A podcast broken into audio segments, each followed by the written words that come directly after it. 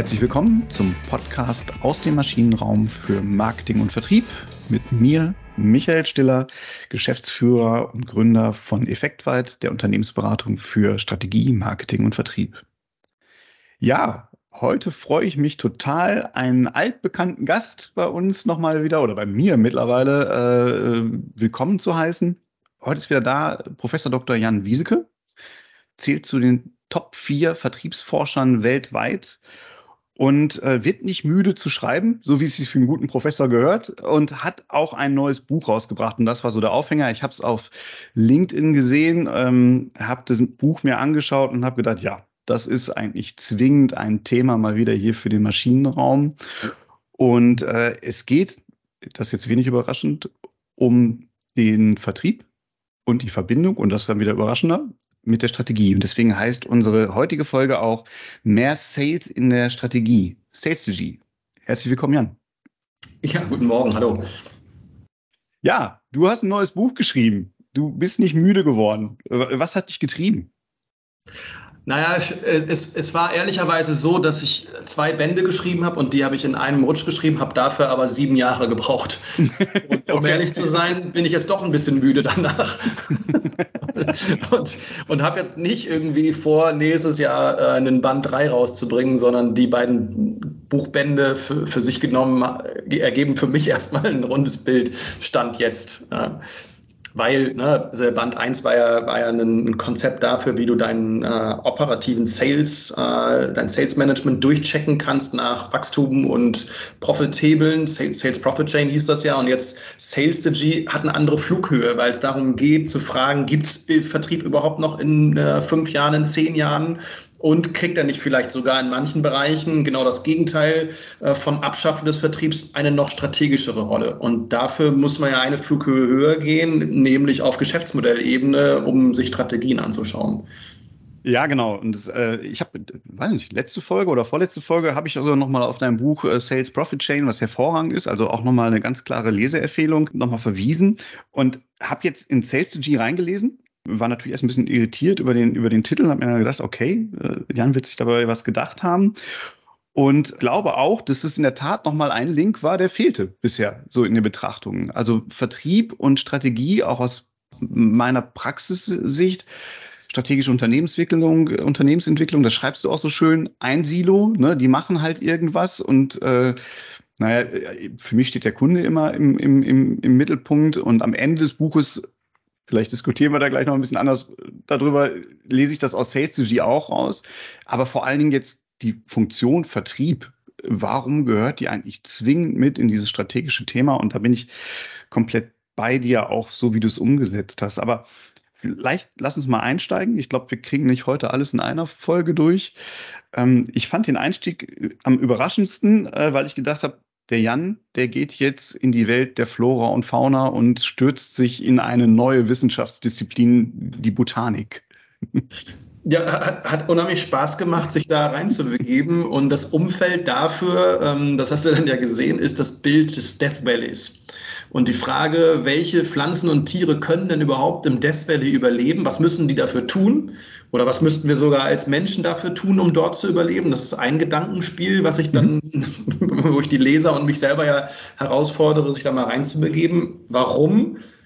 weil Unternehmen in ähnliche Bereiche kommen, also wo wenig Niederschlag und vielleicht auch Märkte überhitzen. Ne? Ähm, und die Frage ist ja dann, wie gehst du da als Unternehmen mit um? Und deswegen habe ich diese Analogie versucht herzustellen und auch ein bisschen was über Pflanzen und Tiere ähm, recherchiert und äh, auch eingebaut. Ja. Genau, also Death Valley, eine der trockensten und lebensfeindlichsten Gegenden auf der Welt. Ähm, aber ich glaube, da musst du ein bisschen weiter ausholen.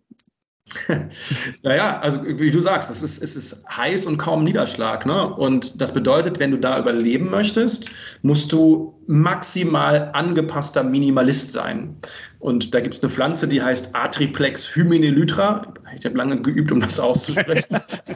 und, und die ist zum Beispiel in der Lage, jeden Niederschlag, also wenn Niederschlag kommt, den aufzunehmen über zwei Mechanismen. Der eine ist das Wurzelwerk, das ragt sozusagen kurz unter der ähm, Oberfläche ähm, über 10, 15 Meter weit. Das heißt, es ist so richtig so, so aufgefächert.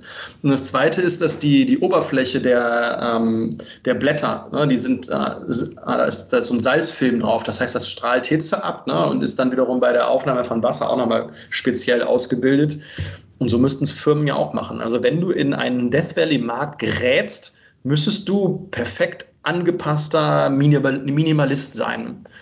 Ähm, heißt, ne, ähm, wenig, wenig, wenig beziehungsweise kaum Kosten aufbauen und auf der anderen Seite natürlich extrem effizient aufgestellt sein, also in deinen Prozessen. Und da können sich ja viele Unternehmen aus Hochlohnländern fragen, ob das überhaupt möglich ist. Also können wir per Definitionen ähm, als Industriestandort Unternehmen überhaupt ähm, diese Bedingungen äh, herstellen? Und dafür gibt es Beispiele, aber nicht viele. Ja, äh, würde es nochmal noch mal ein bisschen weiter ausführen. Ich meine, es, es ist ein bisschen über Porter hergeleitet. Ne? Ich habe ja nicht so viele Möglichkeiten, wirklich entscheidende Wettbewerbsvorteile zu kreieren und Kostenführerschaft ist ja bei Porter einer. Und deine These ist, dass wir halt ganz, ganz viele Märkte haben, wo über die Globalisierung erstmal wir aus Drittländern, aus Schwellenländern mit deutlich geringeren Lohnkosten in den Markt gehen können oder Unternehmen da hinein drängen das ist, glaube ich, die eine Seite. Und das andere ist, glaube ich, durch die zunehmende Digitalisierung, was wir natürlich eigentlich mehr in den entwickelten Ländern haben, haben wir eine deutlich höhere Preistransparenz, ähm, die gleichzeitig noch dazu führt, dass die Kostenführerschaft eigentlich überlebenswichtig wird. Ne? Ja, genau. Nicht nur Preistransparenz, sondern auch ganz wichtig Leistungstransparenz. Und wenn du, wenn du sagst, es, Globalisierung hat man ja schon lange. Digitalisierung ist mittlerweile in der Lage, auch komplexere Maschinen von den Leistungsparametern nebeneinander zu stellen und vergleichbar zu machen. Und wenn das passiert, dann gibt es einen Shift zum günstigeren Angebot. Ja? Und mhm. ähm, das kann ähm, unter normalen Bedingungen nur schwer hergestellt werden, wenn du die höheren Lohnkosten hast. Ne? Und dann musst du, dir, musst du dir überlegen, wie kannst du trotzdem als Anbieter in einem Hochlohnland überleben? Kannst du das dann noch in dem Bereich, der eben digital ähm, vergleichbar ist, oder musst du in Bereiche gehen, der digital noch nicht vergleichbar ist? Und genau das ist das, das Spannungsfeld. Und Krisen, dritter Faktor, neben Globalisierung, Digitalisierung, ähm, beschleunigen diesen Prozess. Ne? Das haben wir äh, während der Pandemie zum Beispiel sehr stark gesehen, dass eben dieser Shift Richtung Online und dadurch auch eben Nutzung von Plattformen, im, im, wir gucken hier uns ja insbesondere B2B-Märkte an, also die Nutzung von Plattformen hat äh, in der Zeit ähm, zugenommen. Ne? Mhm. Äh, ganz spannend, ne? Also ich finde auch, Krisen sind nicht Auslöser von solchen Überhitzungen, sondern es sind eigentlich nur Katalysatoren, ne? Also die beschleunigen das ganze Thema nur. Ja, also gehen wir ein. Nein, du hast, ja, äh, genau, das ist die Frage. Ne? Wenn, wenn du, wenn, du kannst es ja schaffen, als A-Triplex Feminin Lytra dich aufzustellen. Das bedeutet aber, ne, ähm, Siemens hat ja zum Beispiel Sparten, ne, die Smart-Sparte, wo man versucht, ähm, Kostenführer zu sein, ne? und also im porterschen Sinne.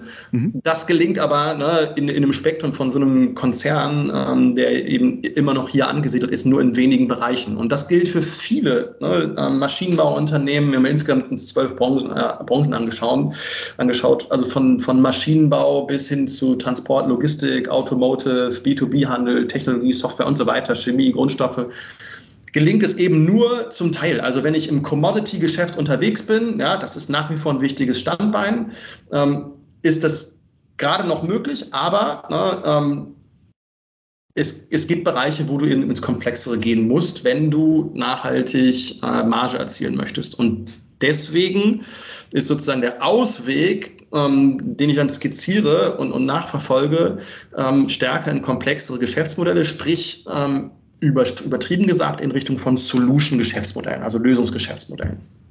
Genau, und das sind deine sogenannten Green Hill-Märkte, ne?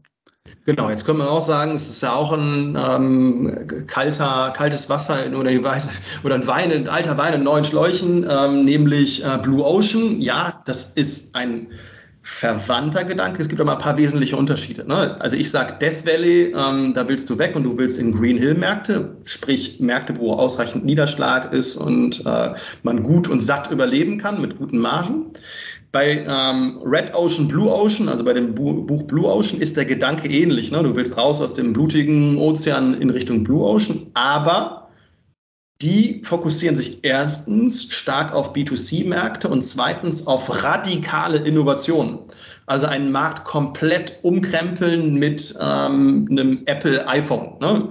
Mhm. Ähm, das beobachte ich aber, und deswegen ist der Fokus auf B2B so wichtig, in B2B-Märkten fast überhaupt nicht. Ähm, nennen wir mal drei radikale Innovationen in B2B-Märkten, ähm, in den zwölf Märkten, die wir uns da anschauen, die den Markt komplett umgekrempelt haben und das bisherige Geschäftsmodell äh, der anderen Anbieter irrelevant gemacht haben. Ähm, findest du kaum. Ja.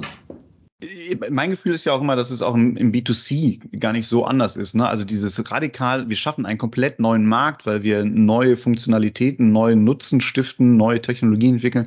Das ist ja super selten eigentlich. Ne? Aber die finden ja in dem Blue Ocean Buch einige Beispiele, ne? Wenn ja. das, iPhone ist oder Nespresso-Kapseln oder Cirque du Soleil und so weiter. Ne? Ähm, gibt es, und klar ist es auch das hehre Ziel, auch für uns in den B2B-Märkten, ist es sicherlich toll, wenn du es findest. Ja. Aber realistischer ist schrittweise Innovation, schrittweiser Weg ins Lösungsgeschäft. Ne? Und, und das versuche ich nachzuzeichnen. Weil auch bei diesem schrittweisen Geschäft du ganz, ganz viele Fehler machen kannst und ähm, sehr, sehr viele Beispiele für, für Misserfolg findest. Ne? Mhm. Wir sind ja viele in der Energiewirtschaft unterwegs und da werden sich jetzt einige wundern, hm, passt doch gar nicht, wir verkaufen ja die ganze Zeit Commodity. Ich glaube, nochmal für den Gedanken ist nochmal auch entscheidend, ja, im, im, in der Energiewirtschaft, gerade im, im Commodity-Vertrieb, hast du natürlich auch das Death Valley eigentlich. Nur sind gerade regionale Energieversorger nie Kostenführer. Also ganz im Gegenteil, würde ich sogar sagen. Also meilenweit davon entfernt. Aber da haben wir natürlich das Thema des Involvements nochmal, äh, was anders ausgeprägt ist. Ne? Also das funktioniert ja auch nur, klar, über die Marke, aber weil die, der Gro, das Gros der Kunden ein so geringes Involvement hat, dass die gar nicht genau hinschauen. Also die wollen ja diese Vergleichbarkeit gar nicht haben. Ich glaube, das ist nochmal auch ein Riesenunterschied. Und das habe ich ja im B2B-Segment kaum. Vielleicht noch bei den Spare Parts teilweise, ähm, aber ich sag mal im, im Kerngeschäft eher nicht. Würde ich auch so sehen, ja. Also ist schon da, genau, Energiebereich ist ein spezieller Bereich. Ne? Wir haben da auch Beispiele, auch, auch in dem ersten Band zum Beispiel ein Anbieter von Energiemodulen, der aber eben auch in einem harten Wettbewerb steht und sich auch fragen muss, ne? ähm, was kann ich darüber hinaus noch anbieten für Nutzen, was kann ich noch dran tun an meine Leistung, um mich vom Wettbewerb abzuheben. Ne? Ähm, und das, das ist ein altes Spiel, ein altbekanntes Spiel, sich da abzugrenzen, ne? aber immer noch nach wie vor ein Riesenthema. Ja, auf, klar.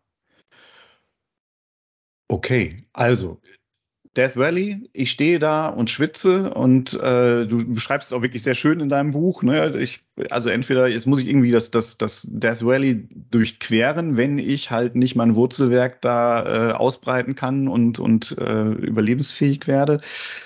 Irgendwie in diese grünen Landschaften kommen, wo ich satt werde und jetzt mache ich mich auf den Weg und da hast du gesagt, naja, äh, eigentlich könnt ihr das nicht machen, indem ihr einfach nur strategisch, äh, was mal ist es, Ansoff, äh, Diversifikation, ne? wir gehen jetzt woanders hin, sondern das funktioniert nur dann, wenn ich halt eine, eine enge Verbindung zum Markt herstelle, also eine ganz enge Schnittstelle eigentlich zu unseren Kunden, zum Kundenbedürfnis und die bildet ja der Vertrieb einfach ab. Und deswegen ist, glaube ich, auch der, die logische Konsequenz, Strategie und Sales müssen halt zusammenkommen. Genau, zumindest in dem Moment, wo du Commodity-Märkte, austauschbare Güter verlässt, weil wenn du verstehen möchtest, was ist der nächstbeste Nutzen für, für deine Kunden, musst du so nah dran sein, dass du schwerlich eine Marktforschung losschicken kannst, ne, die irgendwie eine Kundenbefragung macht, so klassisch im B2C-Bereich, sondern das wiederum kann, wenn du eine, eine äh, hoch ausgebildete Salesforce hast, ne, was ja viele noch haben, ne, ähm, dann kannst du die dafür natürlich gut einsetzen. Und das erfordert auf der anderen Seite aber auch ähm, eine Anbindung oder eine Einbindung in strategische Entscheidungen. Und dann sollte man sich mal anschauen, wie viele in der Geschäftsführung äh, oder auf Vorstandsebene äh, haben überhaupt einen Sales-Hintergrund? Gibt es da überhaupt jemand äh, mit einem Sales-Hintergrund? Und wenn nicht, ne, ist die Frage, haben wir dann dieses Marktwissen, diesen Blick darauf? Und es gibt ja viele erfolgreiche Familienunternehmen, die genau deswegen erfolgreich sind, weil die durch die Familienmitglieder ähm, auch noch einen, äh, Sales-Bezug haben. Das sind meistens Familienmitglieder, die eben auch stark zum Kunden hin aktiv oder häufig ne, aktiv sind und weniger jetzt aus einer reinen Controlling-Brille draufschaut. Natürlich, was die Erfolgsmaßnahmen, äh, Erfolgskriterien angeht, ne, aber um Geschäftsmodelle zu entwickeln, doch eher von der Kundenseite schauen. Das stimmt. Und das finde ich auch ganz faszinierend, fand ich auch schon immer faszinierend, dass wir gerade in hochtechnologischen Märkten gibt es ja sogar so eine Tendenz, dass selbst der Vertriebsvorstand eher aus der Produktentwicklung, aus der Strategieentwicklung kommt und auch gar nicht diesen Kontakt zum Kunden lebt, atmet, so wie es halt ein, ein, äh, ja, ein, ein Vertriebler oder eine Vertrieblerin tut. Ne? Das finde ich auch mal ganz, ganz spannend. Und noch interessanter ist, oder genauso interessant ist eigentlich ergänzend dazu, ist, dass wir ja nicht propagieren, du sollst die beste Vertriebsperson in, in äh, die erfolgreichste Vertriebsperson in die erste Führungsebene, also äh, ähm, heben, ähm, auf die erste Supervisor-Ebene, ähm, sondern das erfordert ein anderes Profil. Trotzdem Vertriebserfahrung auf hohen ähm, Entscheidungsebenen ist, ist wichtig. Ne? Aber das Profil, was du brauchst, ist trotzdem nochmal ein anderes als das reine Verkäuferprofil. Ne? Ganz ja, absolut, absolut. Äh, Peter, Peter hat es ja mit dem Peterchen-Prinzip schon ja. ganz gut beschrieben. Ne? Also man wird immer so hoch befördert, bis man scheitert. Ähm, und das ist in der Tat. Also wenn ich brenne für den Abschluss und äh, dafür verstehe, was der Kunde will und den, den, den Kunden dementsprechend im positiven Sinne beeinflussen kann, ist das was anderes, als wenn ich eine Vertriebsmannschaft organisieren, steuern und, und führen kann. Ne? Das ist äh, ganz Absolut. spannend. Aber du hast ohnehin fünf Botschaften an Unternehmen formuliert im Rahmen deines Sales Ansatzes. Mhm. Wollen wir die mal durchgehen? Gerne. also das, das, erste ist mal, dass ich sage, dass dieses, dieses Kunstwort und ähm, ich habe gedacht, beim Band 2, ich, ich erlaube es mir einfach, obwohl viele sagen Sales Strategy, ich kann es nicht aussprechen, ich weiß nicht, aber Sales Strategy ist ja die Verbindung aus Sales und Strategie, also so, so ein Kunstwort. Ähm, und abseits der Kritik an diesem Kunstwort bedeutet das ja, dass die Verbindung aus, aus, aus Sales und Strategie notwendig ist, um Green Hill Märkte, sprich ähm, Märkte mit ausreichend Marge zu erreichen. Also wenn ich neue Geschäftsmodelle suche, brauche ich diese, diese Verbindung. Und ähm, zweitens, dann kann ich diese Verbindung und, und Sales in dieser Verbindung auch so nutzen, dass es quasi eine Doppelfunktion hat. Zum einen, um neue Geschäftsmodelle zu finden, neue Solution-Geschäftsmodelle, Lösungsgeschäftsmodelle. Zum zweiten aber auch, um es erfolgreich umzusetzen, weil ich würde schätzen, 80 Prozent der äh, Misserfolge von neuen Geschäftsmodellen liegen im Sales. Drittens ähm, heißt auch, ne, umso kom je komplexer diese Geschäftsmodelle werden, desto mehr Richtlinienkompetenz sollte Sales aber auch bekommen. Ja, also, ähm, weil, wenn es sehr, sehr komplex wird, für Kunden extrem erklärungsbedürftig und auch riskant, ne, dann brauche ich umso mehr Leute, die sehr, sehr genau in die Kunden reinschauen können. Und ich sage, dass das eigentlich sogar ähm, bis auf Vorstandsebene integriert werden muss. Und dass das viele ne, von erfolgreichen Hidden Champions Familienunternehmen auch genauso machen. Dann viertens, ähm, ich sage, dass, dass ähm, je wichtiger Solution-Geschäftsmodelle werden, desto wichtiger bleibt und wird auch der persönliche Verkauf. Also entgegen der These, wir werden Millionen von Vertriebsjobs im B2B verlieren, ähm, sage ich, ja, das stimmt, wir werden sie verlieren, aber das wird im Commodity-Bereich sein, während wir die Relevanz in diesen komplexen Bereichen, komplexen Geschäftsmodellen, da wird sie sogar noch steigen. Mhm. Und dann fünftens kommt das Riesenproblem, dass nämlich dann äh, die Fachkräfte zum Flaschenhals werden. Und wenn es sowieso schon so ist, dass ähm, Vertrieb ein Riesenflaschenhals ist, dann wird es in diesem Bereich von diesen komplexen Geschäftsmodellen noch viel dramatischer als woanders sein. Fast nichts hinzuzufügen. Ich glaube aber, dass 80 Prozent der Vertriebsleiter und Manager, die jetzt gerade zuhören, viermal gefeiert haben und einmal gesagt haben, was erzählt er denn da? 80 Prozent äh, des Misserfolgs von neuen Geschäftsmodellen liegen im Vertrieb. Ich glaube, da musst du noch mal einmal ganz kurz drauf eingehen.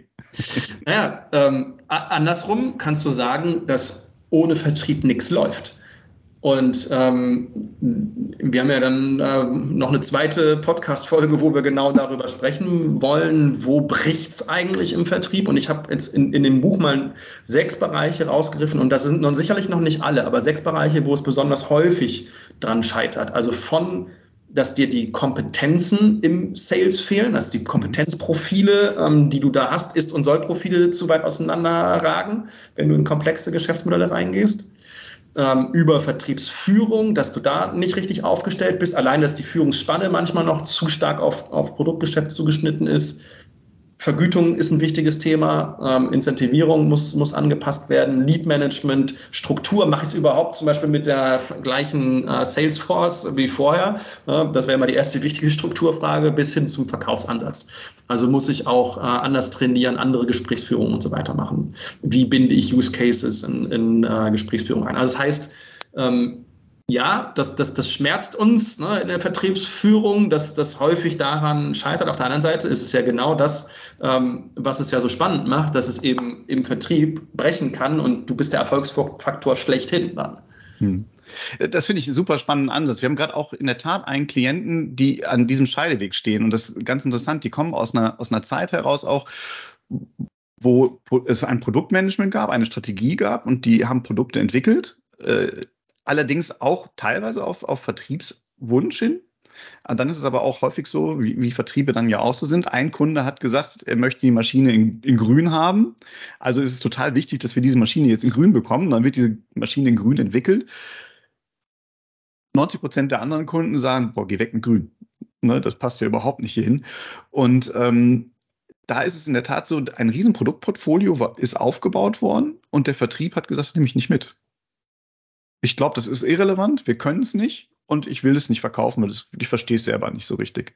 Das äh, unterstreicht ja das, was du gerade hast. Und wir sind jetzt gerade in so einer Umstrukturierungsphase, wo wir gesagt haben, na ja, also eigentlich ähm, im Vorgriff auf dein Buch, äh, bin ganz stolz gerade auf mich, im Vorgriff auf dein Buch haben wir dann quasi auch diesen strategischen Ansatz schon verheiratet mit dem Vertrieb, wo der Vertrieb ganz früh mit reinkommen muss, damit das halt nicht passiert, ne? damit halt genau diese Nummer äh, eben nicht funktioniert, dass der Vertrieb ein Produkt möchte und dann merkt, oh, will ich doch nicht und dann, dann schlummert es da in den Regalen. Ne?